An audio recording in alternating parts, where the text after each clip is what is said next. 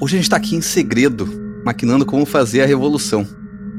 No submundo das mesas, o elo mais fraco precisa se unir longe dos olhos e ouvidos daqueles que detêm o poder.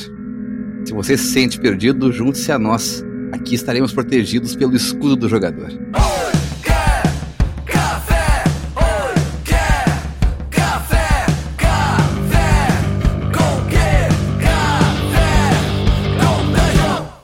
Bom dia, amigos do Regra da Casa. Estamos aqui para mais um Café com Dungeon na sua manhã com muito RPG. Meu nome é Tito Lima e hoje eu estou bebendo um café Ovelha Negra que vai me dar a energia necessária para enfrentar os desafios propostos pelo mestre. Mas eu já vou explicar tudo, calma.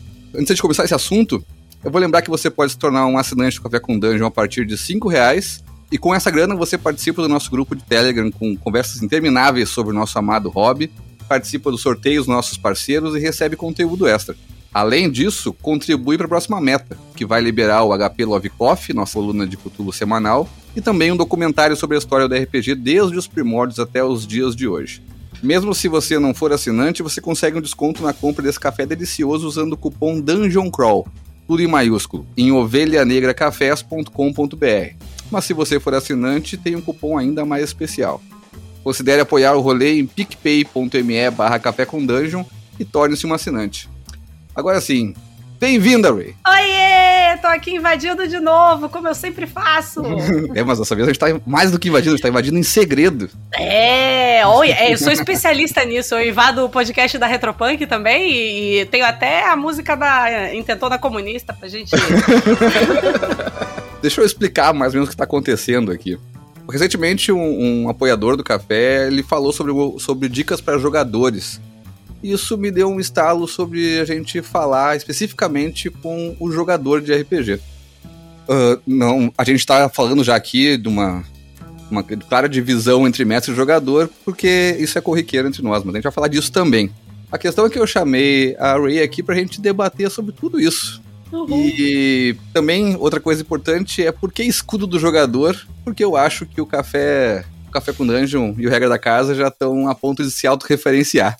Então acho que é o suficiente para isso, né? Eu vou deixar o link aqui no, no descritivo do episódio com, com o vídeo que explica o que é o escudo do jogador. excelente, excelente. E então, Ray, vamos, vamos começar também se entendendo aqui. Tu prefere mestrar ou jogar? Nossa, que pergunta difícil. Assim, né? É, dependendo do RPG que você joga, é, mestrar, narrar, ele parece muito com jogar. Hum. Então, eu prefiro os RPGs de narrativa compartilhada, em que o mestre é encarado muito mais como um outro jogador que está ali vivenciando uma história, se divertindo também. Ele é responsável por mais aspectos do que os jogadores, mas ele tem é, diversões e, e, surpresas e coisas incríveis que podem acontecer. E é claro que isso pode acontecer em outros sistemas também. Uhum. Mas tem uns sistemas que dão muito trabalho. E esse, se eu tenho. Eu, eu sou adulta, eu, eu tenho boletos, eu sou millennial, então eles eu, eu costumo evitar. Mas eu gosto também. Só que prefiro jogar esses que dão muito trabalho e narrar os que eu gosto. É isso. Entendi. É, eu acho que a gente já até já pode tirar isso logo da frente, logo de cara, assim, que o mestre também é um jogador, obviamente, tá dado, né? Eu acho que até não, não, não importa qual sistema, mesmo uhum. nos sistemas mais tradicionais, onde o mestre tem todo esse poder na mão dele, toda uma responsabilidade de botar aventura, preparar coisas, ele também tá jogando, né? Ele tem um papel diferente na mesa, mas é um jogador como todos os outros. Sim. Para fins da nossa conversa, a gente pode diferenciar isso, né? Só por estar tratando de jogador e de mestre, a gente está, obviamente, fazendo essa diferenciação, mas já sabendo que ela não existe exatamente como um conceito geral. É. Eu, eu penso, inclusive, já que a gente. Já, já quebrando toda a pauta do Tito aqui, é, porque é assim que eu faço, eu revoluciono. Eu tô. eu, eu ouso dizer, tá? Que a principal dica que você pode é, ter como jogador, ou que qualquer narrador, qualquer pessoa pode dar para que um jogador melhore, é que ele também passe a encarar o narrador como um jogador e como um jogador que precisa se divertir e precisa receber também a atenção como indivíduo que você julga como jogador que você merece receber na mesa. Então você faz a sua personagem, você quer que a história dela seja desenvolvida. Você quer que o seu background faça sentido. Você quer que as coisas que você colocou para o seu personagem sejam evoluídas e que as suas ideias do personagem sejam respeitadas.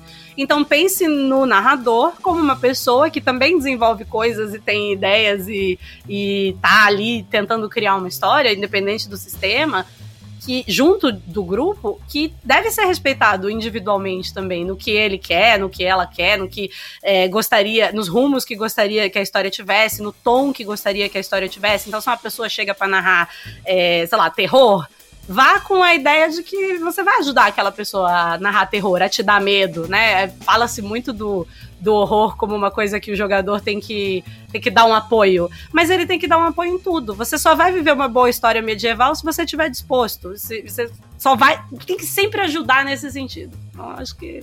Olha aí, eu tenho, até estava aqui notado na minha pauta que a gente subverteu, ainda bem, porque daí a pauta era muito pequenininha, agora a gente vai levar ela a lugares jamais antes explorados. Sim.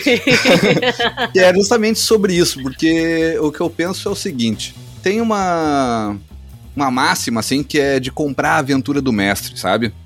Que é mais, mais ou menos por isso que a gente falou, assim, se tu levar, encarar o mestre como um jogador que também quer se divertir, também quer explorar uma história junto, tu vai lá comprar o que ele tá propondo, né? Uhum. Até onde o papel do jogador ele é de comprar essa aventura simplesmente e também trazer novas oportunidades para ela. Deixa eu, eu, explicar um pouquinho onde eu quero chegar nisso. Hum. É que uma coisa é tu, olha, ah, é uma aventura de terror, então vou fazer um personagem que vai encaixar perfeitamente nisso aqui. Mas também tem aquele ponto onde tu vai fazer um personagem que vai trazer mais para essa aventura, vai colocar mais problemas uhum. para ele mesmo e vai adicionar coisas que o mestre não previu inicialmente.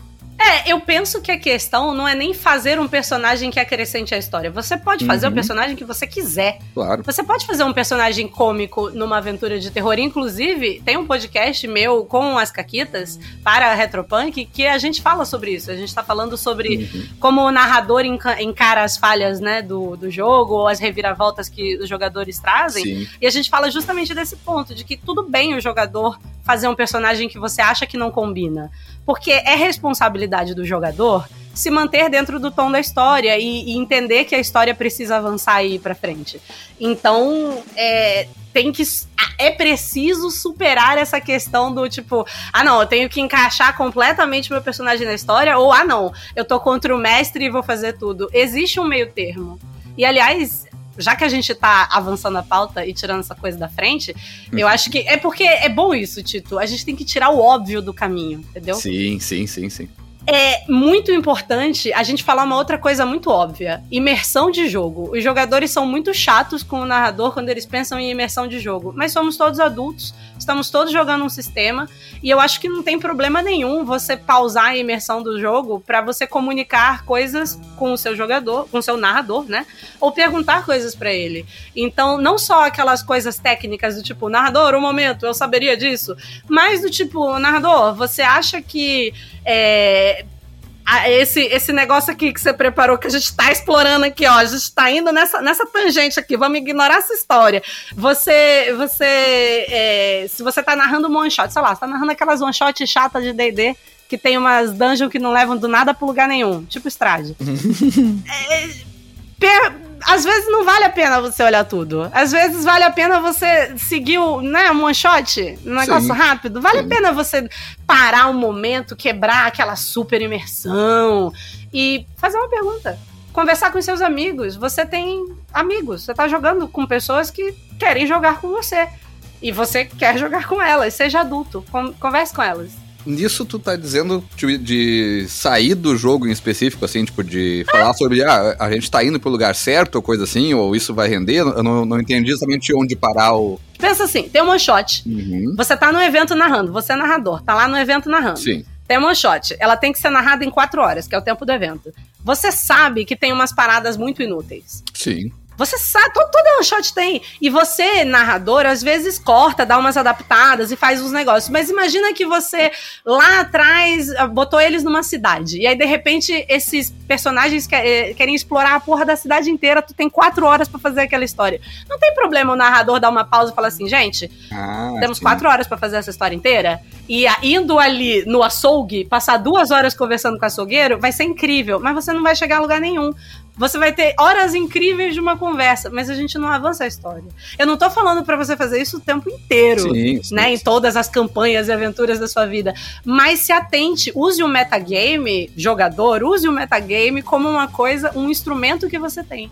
Porque é é um instrumento que você tem. Saber, ainda mais no D&D, que todo mundo já sabe tudo, né? Todo mundo sabe todos os monstros, todas as coisas e absolutamente tudo. E quase nunca é surpresa se você é um jogador experiente, principalmente.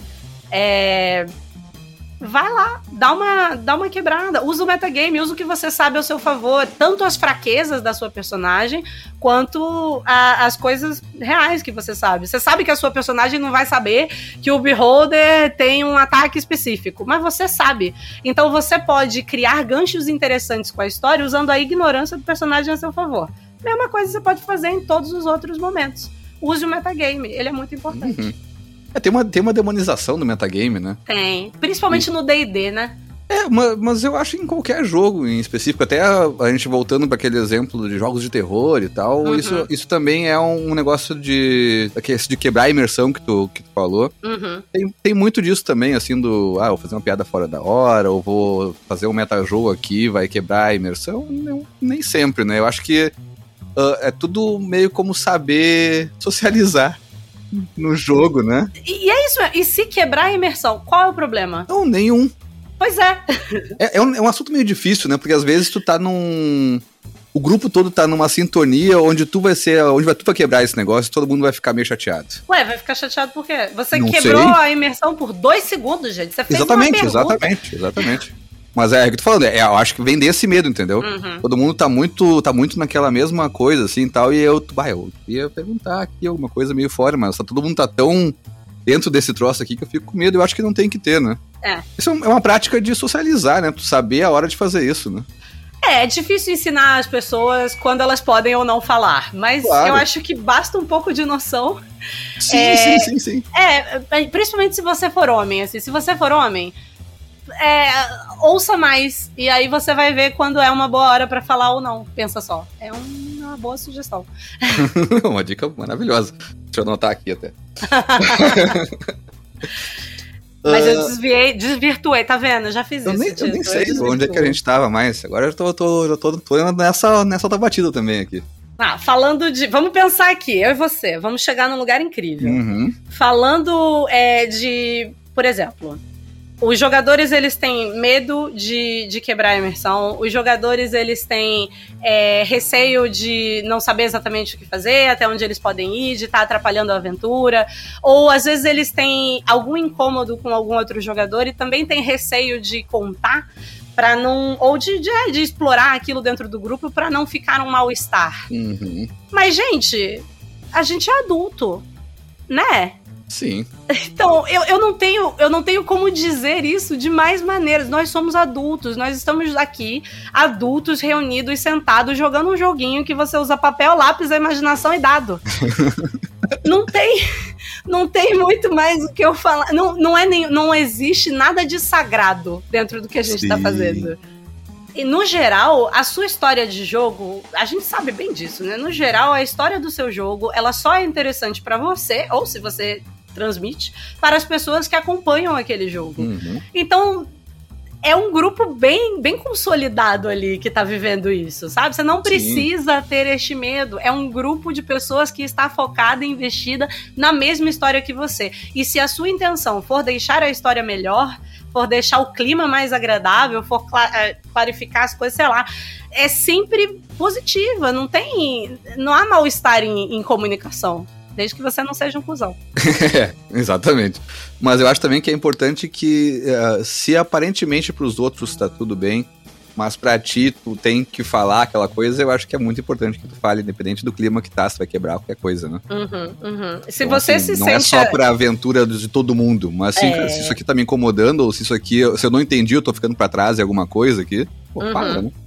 É, e, e, é, bem, é bem interessante a gente repetir a máxima da, da Naomi do Contos Lúdicos, que é nenhum RPG é melhor do que um grupo de RPG ruim. Ah, então, se você não se sente confortável e você não se sente nem confortável para falar, existem muitas alternativas para você conseguir jogo. Inclusive, se você assina o Café com Dungeon e você tá lá no grupo do Café com Dungeon, tem bastante mesa de jogo rolando por lá sempre. O pessoal é maneiro. É, inclusive eu acho que tem que tomar cuidado, porque pode acabar jogando RPG todos os dias. Ah, é, e aí isso a vida. Isso é um problema sério.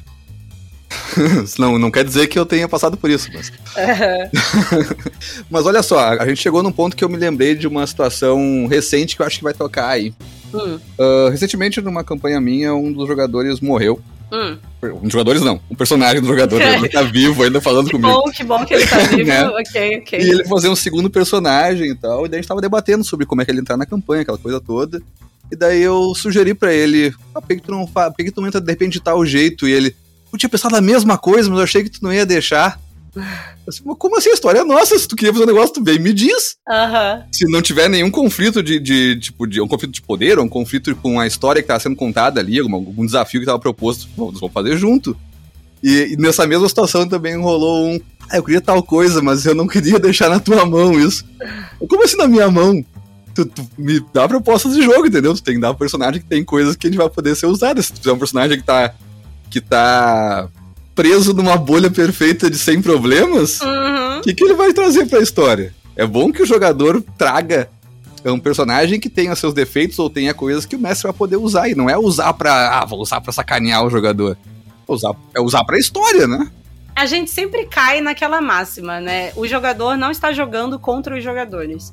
E é preciso que mais do que os, os narradores entendam isso, né? Porque a gente, como narrador, discute muito isso. Uhum. Não jogue contra os jogadores. Todos os livros, né, que orientam o mestre, o narrador, o que quer que se chame, eles sempre falam sobre seja o maior fã do seu grupo, seja aquela pessoa que vai trazer conflito, mas coisas legais. Você não joga contra eles. Uhum. Mas é preciso passar essa orientação para os jogadores jogadores também. O narrador não está contra vocês. Ele é o maior fã do seu grupo. E é preciso que você, como jogador, também seja o maior fã do seu grupo. Porque você tem que querer que todo mundo chegue lá. Se tiver um, uma personagem que o sua personagem odeia, você vai criar esse conflito. E se tiver uma personagem ali que você não gosta como pessoa, como jogador, ah, eu não gosto daquela personagem ali, mas ela funciona na história, você não precisa gostar de todos os aspectos do jogo também. Uma coisa é uhum. não se sentir ofendido, isso concordo. Agora, amar todos os aspectos do jogo dos outros, você não precisa. Você só precisa aceitar, Sim. incorporar a maneira como aquilo vai acontecer e levar para sua vida. E partir disso. É, e também isso dá várias oportunidades de, de, de jogo ali mesmo, né? O teu personagem ou tu não, não achar interessante o personagem do outro em certos aspectos, pode fazer que dentro do jogo isso aí seja frutífero, entendeu? Uhum, uhum. Eu acho que é, é aí que tem que bater essa bola, mas o pensando do lado do jogador, eu quando tô jogando, eu gosto de fazer personagens que têm problemas suficientes para o mestre usar contra mim, de certa forma, né, entre aspas. Uhum, uhum. Assim, cara, se eu tô fazendo um personagem que tem esse problema aqui, é porque eu tô evidentemente colocando que esse problema quero que seja explorado, porque é um problema que vai ser importante pro desenvolvimento dele. Aham. Uhum. Né? Se tu tá trazendo isso pro jogo, tu quer que apareça no jogo de alguma forma, né? Com certeza. E a gente tava falando mais cedo, eu acho que encaixa nisso, né? De que é, quando a gente tava lá antes do podcast debatendo o que iríamos falar, uhum. a gente tava comentando que esse anseio por dicas de jogadores, né? Tipo, como jogar melhor, o uhum. que, que eu poderia fazer para né, entrar mais no estilo, ser um jogador mais eficiente. Isso tem muito a ver com jogos como por exemplo o Dungeons and Dragons, que tem uma construção de personagem que você pensa menos no background dele na hora da criação do personagem, né? Então é, você acaba tendo uma ficha bem numérica ali que você precisa interpretar. Sim. E e que é um jogo um pouco mais travado dentro das possibilidades dos jogadores, né? Você cria menos a história em conjunto é, é muito importante que você entenda, como jogador, que as falhas do seu personagem, da sua personagem, são é, a parte mais legal são justamente a parte que vai fazer com que os pontos que você realmente ama e que são super poderosos e enfim, brilhem mais. E são justamente essas partes que você tem que entregar na mão do narrador e falar: confio, toma aí minhas fraquezas, explore isso aí para que eu seja uma pessoa melhor. E, e é isso aí. É, é assim. Tem que ser assim. E eu acho que o, existem sistemas que influenciam mais isso. Então é bom que você que só joga D&D, por exemplo, uhum. jogue sistemas de narrativa compartilhada, busque sistemas de narrativa compartilhada onde você exercita mais essas mecânicas de criar conflitos e criar personagens e fraquezas para os seus personagens. Eu acho que essa esse ponto de jogos com jogos diferentes do tradicional, assim, que tem a narrativa é mais compartilhada, ou que tenha mecânicas bem fora do do que é o D&D mesmo, que é o que a gente entende por, por um jogo mais tradicional, já que devido à história dele, assim, mas se, se encaixa em vários outros sistemas. Uhum. É bem interessante para para abrir a visão, o, o, não só de jogar outros sistemas, mas também de mestrar ele, porque eu acho que isso é importante para se tornar um, joga um jogador melhor a experiência de mestrar traz um bom boa bagagem, né? Tu entende mais ou menos o que tá acontecendo, tu entende que tu não tá ali querendo uhum. ir contra os jogadores, como a gente tava falando antes, tu entende qual é que é os problemas quando um jogador não traz nenhum problema pra mesa. Uhum. Ou tu entende quando um jogador tá te apresentando uma coisa, como é que tu vai usar aquilo ali pra criar um desafio melhor ou pra explorar na história. Porque você conhece o background, né? Então você entende bem o que tá rolando é. ali e como aquelas fraquezas se aplicariam melhor voltando ao, a esses jogos onde são mais planilhados, ou que os jogadores eles têm planilhas mais combadas, assim, essa, os jogos são mais numéricos, como tinha falado da ficha do D&D, uhum. uh, eu acho que ali também tem várias boas práticas, assim, boas práticas, não sei se é a melhor, a melhor expressão, mas as maneiras que agilizam o pro jogador ajudar a mesa também, que eu acho que a principal delas é conhecer o próprio personagem. Ah, sim. Não uma necessidade, mas alguma coisa que vai vai ajudar muito no desenrolar da mesa, né? Você tem desculpa para não conhecer o seu personagem se você está jogando com ele pela primeira vez. Uhum. É, ou jogando aquele sistema pela primeira vez, ou se é uma ficha Sim. que você não fez.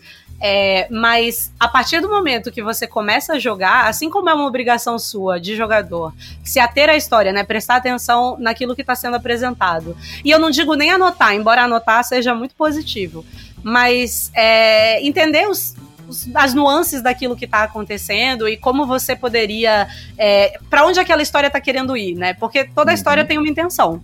Então, se o mestre te apresenta, sei lá, ah, você recebe uma carta e de um testamento de alguém, porra, tu entende, né, pelo metagaming, porque você é Sim. inteligente, você entende que a história tem que ir para aquele caminho.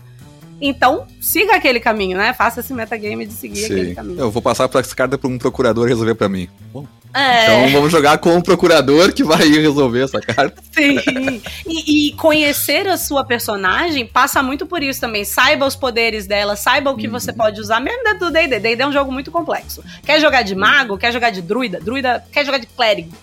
Conheça todas as magias de clérigo, porque você precisa de todas as magias de clérigo você vai ter que trocar de magia situacionalmente. O D&D é um jogo que tem muita necessidade de alteração de combos, às vezes, né? Dependendo da. Sim. E é, é importante você conhecer as suas magias, saber o que elas fazem e aplicá-las, né, de um, de um, jeito que vai fazer elas funcionarem ali. É, eu acho que nem, nem é necessário que tu saiba todas as magias do, do clérigo, por exemplo, assim, mas quando tu tá escolhendo ali, eu acho que o mínimo de saber como funciona para lançar a magia, como funciona o, o turno do personagem, o que, que tu pode fazer nele, usar os recursos que tu tem ali é um negócio que agiliza muito, assim, do. Uhum.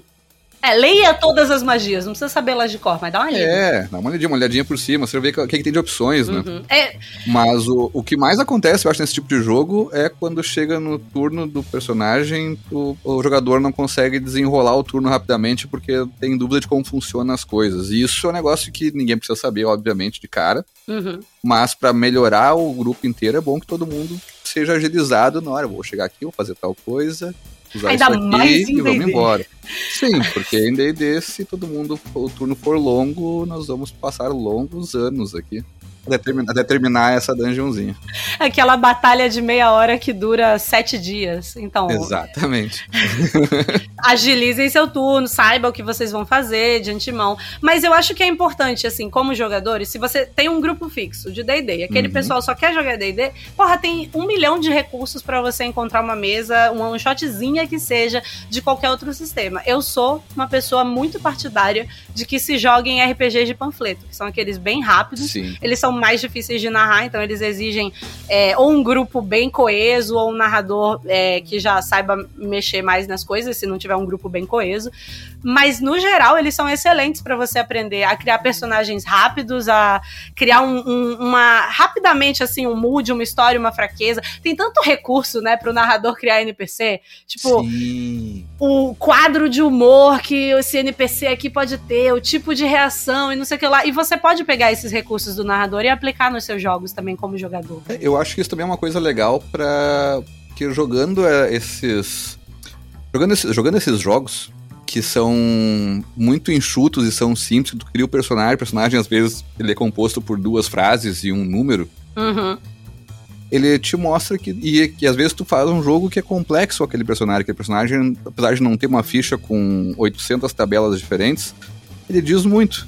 Uhum. E o contrário vai ser válido quando tu pegar aquela tua ficha mais rechonchuda, aquela ficha mais cheia. Uhum Uh, tu vai ver que teu personagem pode ser resumido em duas frases e talvez um, um, um, um número. número ou alguma coisa assim. É, e assim, também não quer jogar RPG de panfleto, acha muito simples. Uhum. Tem um, um, um, tipo de sistema que eu acho incrível para você trabalhar essa necessidade de ter fraquezas no seu personagem. Que é justamente sistemas que têm a obrigatoriedade de ter fraqueza na sua personagem. Então, Mundo das Trevas, Savage Worlds, são sistemas que trazem uma lista gigantesca de fraqueza e você tem a obrigação de escolher, sei lá, duas. E aí, ou você pode ser aquele cara cuzão que sempre escolhe a fraqueza, tipo, ah não, eu nunca durmo, então estou sempre alerta. Meio cansado, mas sempre alerta. Então, é, tente escolher as fraquezas que não combam. Sou alérgico a flores, é um mundo isolado, desértico. Dark Sun. Sou alérgico a flores. tente, tente, escolher fraquezas que tragam impedimentos para você, porque isso vai fazer com que você é, precise interpretar mais para contornar essas fraquezas, e isso vai é, aumentar muito a sua qualidade de, de jogo mesmo. Uhum. E isso também tem, tem outro ponto que eu, quando tô mestrando, mesmo mesmo se for um D&D ou se for um sistema que, tem, que é mais parametrizado, uh, eu gosto muito quando algum jogador pergunta se pode fazer tal coisa que não é o que está escrito na ficha, entendeu? Uhum. Assim, essa magia aqui, ela é... Aconteceu isso na mesa que, a, que tinha uma, uma, armadilha que jogava água de uma cabeça de, de, de estátua, assim, sabia? Enchia a sala. Daí a maga queria usar uma magia, que era um ataque de gelo, para congelar a água que estava saindo do negócio. E eu, porra, sabe, tipo, aquela, dá aquela alegriazinha assim, isso. Uhum. Não é só um D20 mais tanto X dano depois. É tipo assim, cara, magia é um raio de gelo que congela uma área, que seja. Ela quer congelar aquela área, por que não? Isso é, isso é uma beleza de, de do jogador tá pensando, lendo pra ficha dele, pensando no meu personagem, faz isso. Uhum. Meu personagem não, não é um personagem que no turno dele ele rola um D20 mais 10 e daí dá tanto de dano se acerta é um personagem que joga gelo pelas mãos. Uhum. vou usar isso nessa cena, entendeu? É. Pô, isso é. Isso é lindo. Isso é lindo. Eu, eu lembro de uma vez eu tava narrando DD também, tinha uma personagem que usou aquele fogo nas mãos sabe? Uhum. Pra derreter uma parede de gelo e fazer não sei o que lá, grandes esculturas. Não lembro direito, faz muitos anos. Mas foi incrível também, porque é um, um, jeito. Eu acho que só de usar o hit metal para você esquentar a armadura do seu oponente, você já tá melhorando Sim. a sua narrativa de é. jogador, assim, né? Então... Sim, sim. E é aquela coisa, é quando tu entende. É muito mais quando tu entende o que, que teu personagem faz do que tu sabe a ficha decorada. É, deixa eu te fazer uma pergunta, Tito. Deixa. Você já narrou City of Mist? Não, na então... eu tô esperando chegar nas minhas mãozinhas, uma tradução aí que muito me interessa. Então, peraí, que eu. Isso. É, vou fazer meu jabá então, porque eu traduzi esse livro incrível, que vai ter provavelmente o Late Pledge, né? Então fiquem ligados aí. Ah, o City of Mist, ele é um sistema semântico, né? Ele é um sistema que não tem números, ele tem o poder narrativo atrelado, porque ele combina poderes mundanos e poderes lendários, né? Então, como é que uma super velocidade vai ser igual à sua capacidade de, sei lá, amarrar o tênis? Não sei. Mas você vai fazer isso narrativamente. Sim. E narrar City of Mist é uma coisa incrível, porque você observa os jogadores fazendo essa transição. Ainda mais se você pega jogadores que estão acostumados com D&D.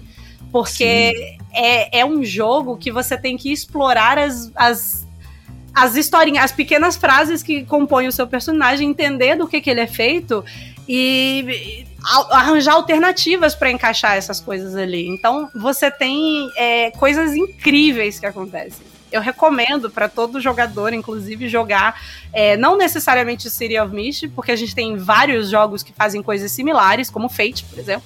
Uhum. Mas jogar algum jogo que seja mais semântico do que numérico, porque isso é, também eu ia falar exatamente essa, essa, esse termo que tu. que eu acho que foi que eu ouvi tu usando também a primeira vez, que era um jogo semântico.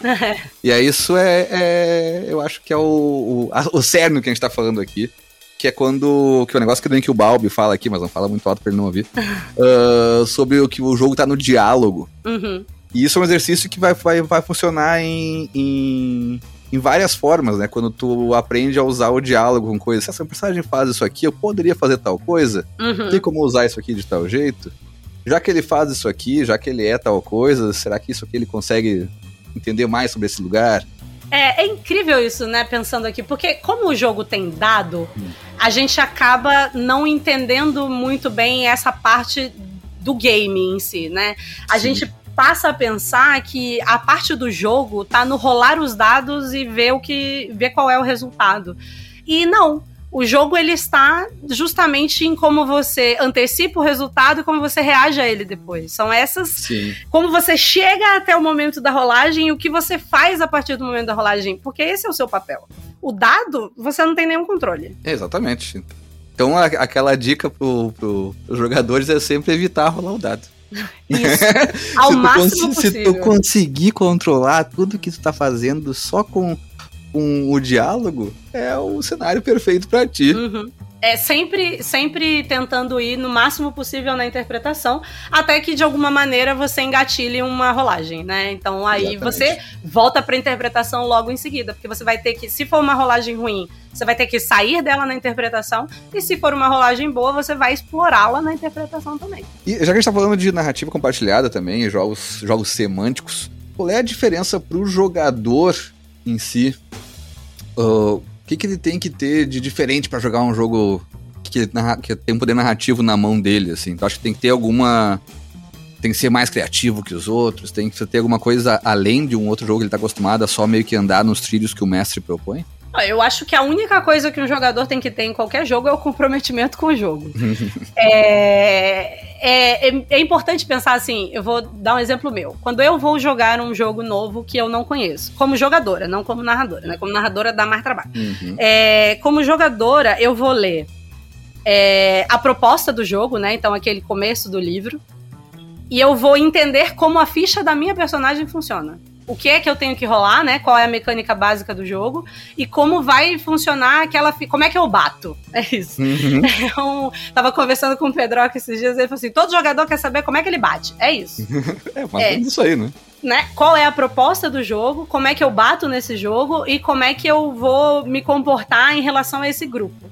Saber a proposta do jogo é importantíssimo, porque se você tá vivendo um, sei lá, western, você vai ter que viver um western. Você se propôs aquilo. Então é uma história do Velho Oeste. E você pode encaixar várias coisas e explorar ela de várias maneiras, inclusive puxando para vários lados que não são o western. Mas você tem que se encaixar ali dentro em alguma medida, e é importante saber isso. Vai ter um ponto de partida, né? É num jogo narrativo, o que você precisa é justamente entender a proposta do jogo, entender como é que você bate e vai em frente. Com o tempo você melhora. Sim, então não, não tem essa barreira, tipo assim, não, mas é, daí se jogar na minha mão, perguntar o que, que tem ali, eu não vou saber, porque eu tô acostumado a jogar e é sempre com os inputs que o mestre me dá e tal. Eu acho que isso, isso já aconteceu comigo em alguma vez, assim, quando acho que foi a primeira vez que eu, que eu recebi essa Tipo, sabe, me diz tu. Uhum. Que rolou aquela, tipo, aquela travada, aquela tela azul do Windows, assim. E, é incrível. E, só que daí depois que tu fala assim, como assim, eu posso? É. Você nossa. me permite? O, eu gosto do, do Siri porque o Siri ele já parte do pressuposto de que você é muito poderoso. Então, você ser o jogador, Sim. ele é muito poderoso. O que ele quiser fazer, ele vai fazer. Algumas uhum. coisas engatilham movimentos, né? Então engatilham rolagens. Se você quiser interagir, sei lá, com alguma coisa que é um grande perigo ou tal. Mas o of Mist, ele te dá uma parada muito gostosa, que é tipo assim, você tem uma personagem super boa em convencer, e aí você tá lá na frente de uma multidão irrelevante pro, pro resto da história, assim, pro andamento do, do Sim. da história em si. E aí, você, uma, uma jogadora virou pra mim e falou assim: Ah, então eu quero usar meu poder de convencimento para conversar com essa multidão e acalmá-la. Tá bom, beleza, faz aí, conversa. O que, que você vai falar? É, e dá essa liberdade, você vê assim, aquele momento de, nossa, eu posso fazer isso, então eu vou. E a história fica muito foda, vai crescendo, mas os jogadores têm que se mergulhar. Se você tem medo do seu narrador, do seu mestre, vai jogar com outra pessoa, porque você não precisa ter medo, você não pode ter medo do seu narrador. É, ou até fala com o narrador, assim, tipo, será, será que a gente pode ter mais abertura para inserir coisas, assim, de repente o, o narrador ah, quer. Se você Entendeu? tem medo de perguntar isso, eu ah, não, não. Que... É, aí já é, é, eu acho que é, não é nem o medo a palavra, né? Você é receio de tá, é. tá fazendo errado. Assim, não, não é. eu como jogador não posso. Não, acho que se tu acha isso, pode apertar pro teu mestre, olha só, dá pra fazer tal coisa. Uhum. E vai dizer assim, claro, por favor. Ou vai dizer não, daí de repente tu, tu, tu dá uma pensadinha assim. Ah, e é aí que você pode muito bem parar a imersão do jogo e falar assim: é possível fazer tal coisa? Exatamente. E isso é, isso para mim ela não tira a imersão do jogo, né? Ela a gente tá falando do jogo ainda, né? Aham, uhum, sim. Eu acho que sim. quando a gente tá falando de. Pra mim, é quando tirar a imersão do jogo é quando tu para pra falar de outra coisa que não é o jogo se tiver entre o jogo ali, para mim tudo tá funcionando, entendeu? É, não, não, mas tem muita gente que acha que é, qualquer coisa que interrompa o decurso da história já não é bom o suficiente. Sim, qualquer frase que tu não fale ah. no personagem já tá saindo da. É, e aí né? se você faz uma piadinha, a sua piadinha foi feita em character, é um negócio. Não, não precisa. Eu vou puxar um outro ponto aí que acho que envolve o Siri, porque eu. eu pelo que eu vi do Siri, assim, eu leio, muito por cima e escutei falando bastante sobre. Mas ele tem a criação de personagem sendo uhum. conjunta e a história meio que parte dali. E isso, para mim, é, é um negócio que o jogador tem que Sim. participar ativamente de não fazer, não fazer o personagem sozinho. Ah, inclusive lembrei, tem muito a ver Putz, com eu isso. Eu acho que isso é muito legal. A proposta do City of Mist não é um, um, narrador e uma mesa passiva recebendo uma história, né? A proposta do City of Mist é: uhum. vocês são um grupo de roteiristas e vocês estão escrevendo um episódio de um, sei lá, seriado. E aí você vai colocar dentro daquele seriado o que você acha interessante de acontecer com a sua personagem naquele seriado. Não quer dizer que as outras coisas não aconteçam. Então Sim. ele pula muito esse, sei lá, vamos fazer o gancho da narrativa lentamente aqui, vamos nos conhecer desde o primeiro, ah, segundo. Não, não. Ele tira já... isso e dá como dado. É incrível. Não, isso, isso aí já para mim já está mas tá resolvido que eu não quero mais passar por isso, assim. Nossa, nunca mais. Que é aquela fazer duas, três sessões pra juntar o grupo, assim, cara, uhum. não precisa. Eu já, agora já tô. O que eu tenho feito é eu já narro antes de fazer personagens, eu narro o que tá acontecendo. Uhum. E daí a situação tá posta e a gente tá vendo ali aquelas X pessoas que a gente vai descobrir quem são elas agora fazendo os personagens. Ah, fazer o processo de encontro e descoberta do grupo é muito divertido também. E é muito legal. E uhum, quando a gente, sim. né, tá lá recente no D&D, eu acho que é uma coisa que dá muita vontade de fazer mesmo. Sim, De sim. narrar, de jogar. Mas depois de, sei lá, alguns anos fazendo esse mesmo encontro, que acontece sempre da mesma maneira, é, é dá pra pular. É, e, e, não, só, não só dá pra pular, mas eu acho que essa, esse processo de. que vai linkar um pouquinho que eu falei, de fazer os personagens juntos, não levar dever para casa, uhum. que é fazer a gente se reunir fazer uma sessão zero. Daí o jogador tá ali disposto a fazer o personagem junto com todo mundo é justamente esse bate-bola, porque tu vai criando como é que a gente se conheceu. Ah, foi assim, foi tal, assado, esse aqui, tava lá, uhum. lá. Tem sistemas que dão fórmulas para isso, eu acho que o Siri deve fazer alguma coisa parecida, de, de faz, criar o... Pra criar os personagens, já criar essa ligação uhum. É, você cria jogo, junto, né? né? E criar a galera junto também, né? Que a galera tem ficha, é bem legal. Sim. E tu acaba criando já... É, tu, não, tu não joga efetivamente fazendo a, a narração de como se conhecem, mas os personagens, os jogadores, eles já definiram como é que eles estão relacionados, né? Uhum.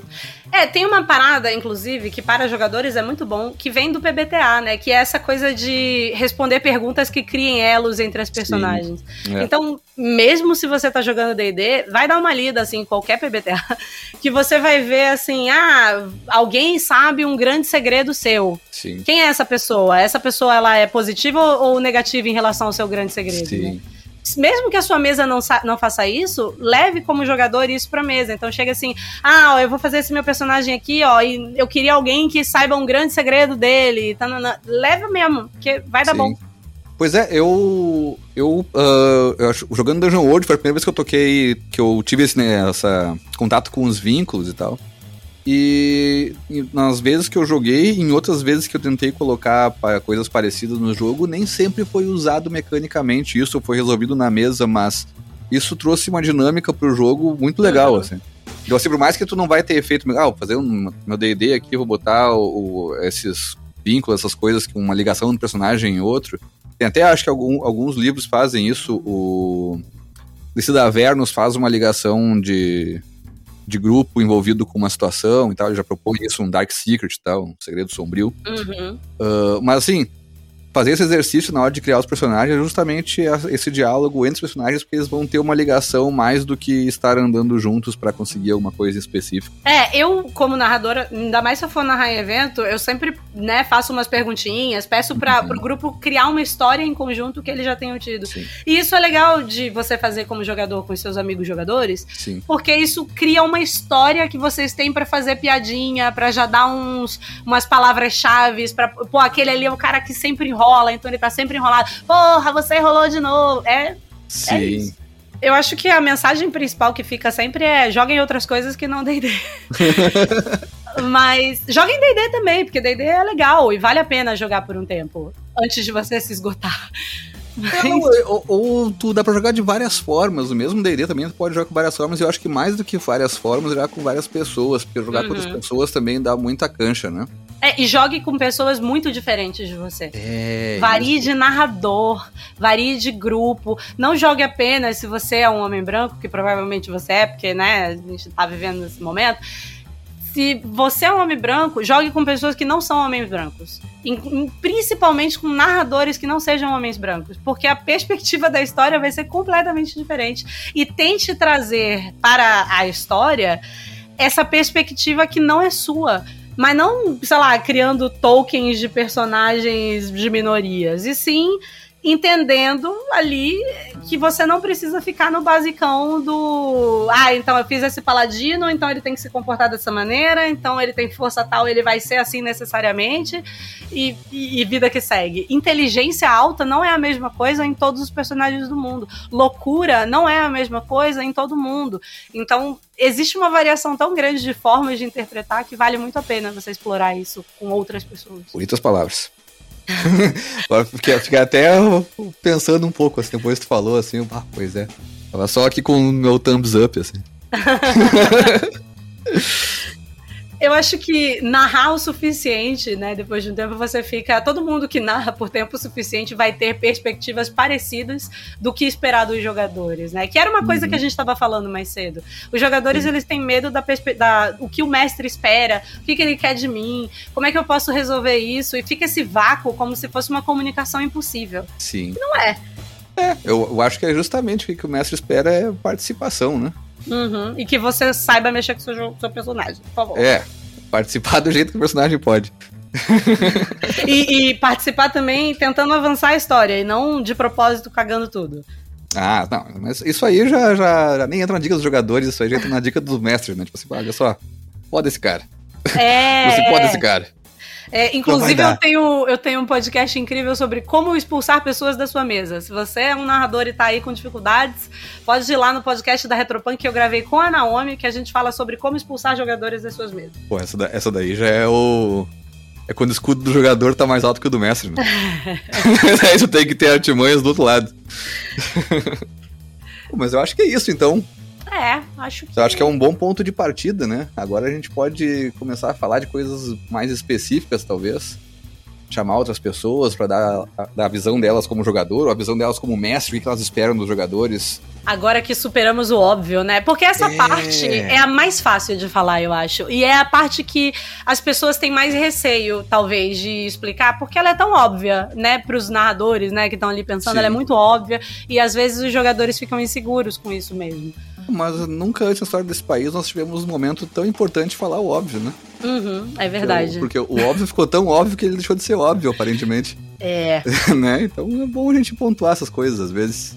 É, é isso. A Terra é redonda, você tá jogando com adultos, pode conversar com eles, não tem problema, participe. e, e eu tenho um outro tabu, assim, que eu acho muito, muito impactante. As pessoas parecem ser avessas a lerem livros de RPG. Cara, lê o livro do RPG, caceta. Tu não tá querendo jogar essa merda? Por que você não vai jogar, não vai ler? Né? Vai, vai né?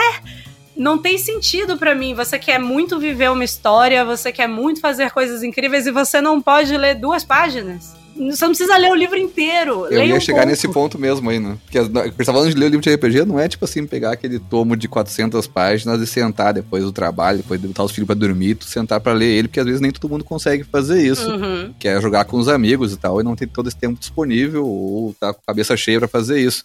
Mas, poxa, tu tem um pra jogar com personagem, lê ali aquelas duas, três, quatro páginas que fala sobre como é que funciona o sistema, como é que funciona esse personagem aqui, às vezes é legal.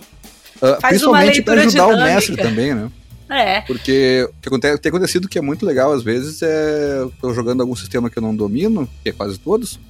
Uhum. E daí eu, olha só, vamos resolver assim, de tal jeito, alguém procura para mim no livro enquanto eu vou seguindo, seguindo o baile. Porque é isso, né? ninguém sabe tudo, ou pelo menos eu não sei tudo. É, não de todos os sistemas, né? Daí, assim, eu gosto da participação dos jogadores nesse sentido também, que olha só, olha só, eu vi como é que era a regra de tal coisa desse jeito. Bom, uhum. beleza. Se tu entendeu melhor, é. melhor para nós, melhor pro jogo que todo mundo tá jogando aqui, né? Sim, isso é um ponto muito importante. Eu acho que a gente fala tanto do advogado de regra que as pessoas ficam com medo de falar sobre regra. É. Mas é importante, porque, porra, por mais que você seja o narrador que conhece mais daquele sistema, você não, não é a letra da lei, você não sabe tudo. É. Então, né, é bom o jogador ajudando. Ali, quando o jogador traz o. O advogado de regra, acho que o problema do advogado de regra é quando ele quer impor a regra e tá no livro mais do que uhum. a, o debate da mesa, entendeu? É, o problema do advogado é ser cuzão.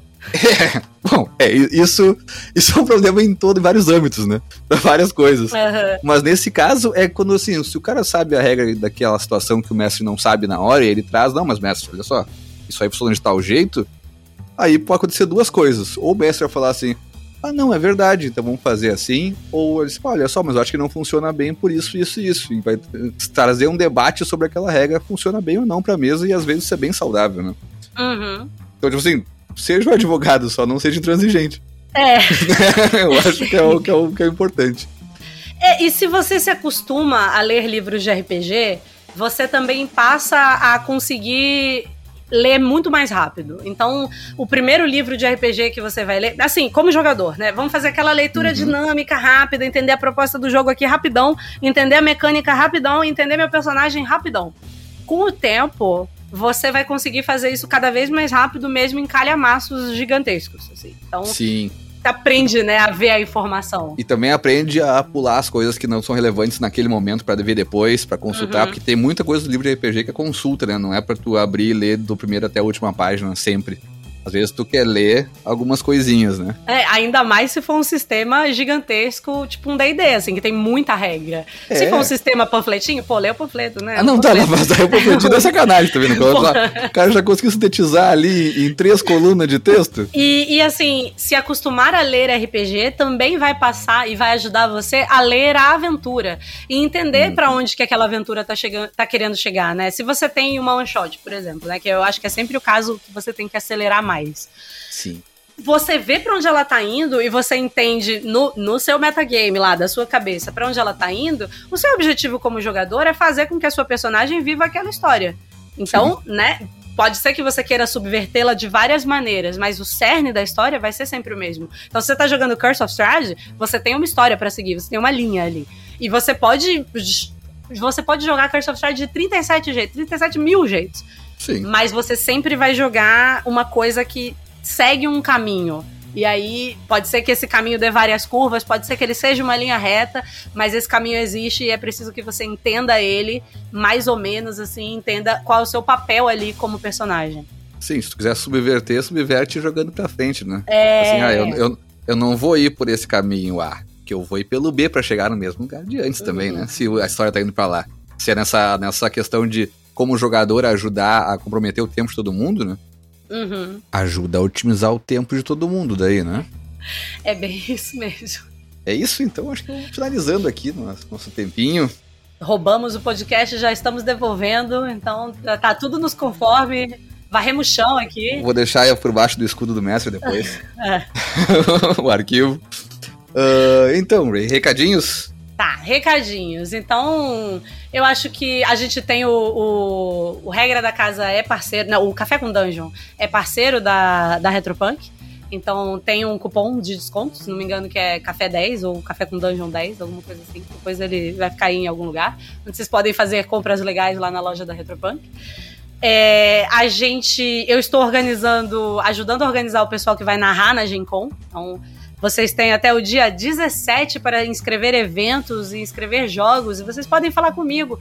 Entrem na página da Gencom que vocês vão ver meu link lá, é, tanto para o grupo de narradores quanto os e-mails e contatos que tem. Então, se vocês precisarem de ajuda para inscrever, pode falar comigo, tanto evento quanto mesa, qualquer coisa. Vou, vou aproveitar aqui esse gancho já, aproveitar a Gencom para jogar esses outros sistemas diferentes que a gente falou, jogar mais coisas aí para sair da caixinha também já ajuda, né? É um, esses eventos são uma oportunidade ótima para fazer isso. São mesmo. Vai ter muita mesa legal, vai ter muita coisa bacana. Eu sei que vai rolar mesa de Dark Eye, que eu tô doida para jogar, então hum, Além disso, pensando aqui, eu tô narrando uma campanha de City of Mist no meu canal. É, quartas-feiras quinzenais, então a próxima vai ser no dia 21, na quarta-feira. É uma campanha de City of Mist que se chama Os Filhos do Boto. Ela se passa numa, num cenário razoavelmente tropical, né? Mas ainda é a mesma City of Mist. Razoavelmente tropical, é maravilhoso, né? Tem poste de luz com fio, sabe? É uma coisa bem brasileira. Entendi bem. O acho que. Ah, é. E eu faço lives da CPI todos os dias que tem CPI a partir das duas horas da tarde. A gente está lá no meu canal, twitch.com/barra Galvão ou Rai Galvão. E você pode acompanhar no vezes dois comigo, porque aqueles velhos falam muito devagar e a gente não precisa ouvir eles no, no normal que é muito lento mesmo. A gente leva três horas para ver a CPI toda e ainda dá toda a contextualização política e fala mal do Bolsonaro. Então acompanhem. Que é Só é vantagens. Legal. É. Ah, lembrei! Ah, meu, diga, Deus. meu Deus do céu, não me assusta assim.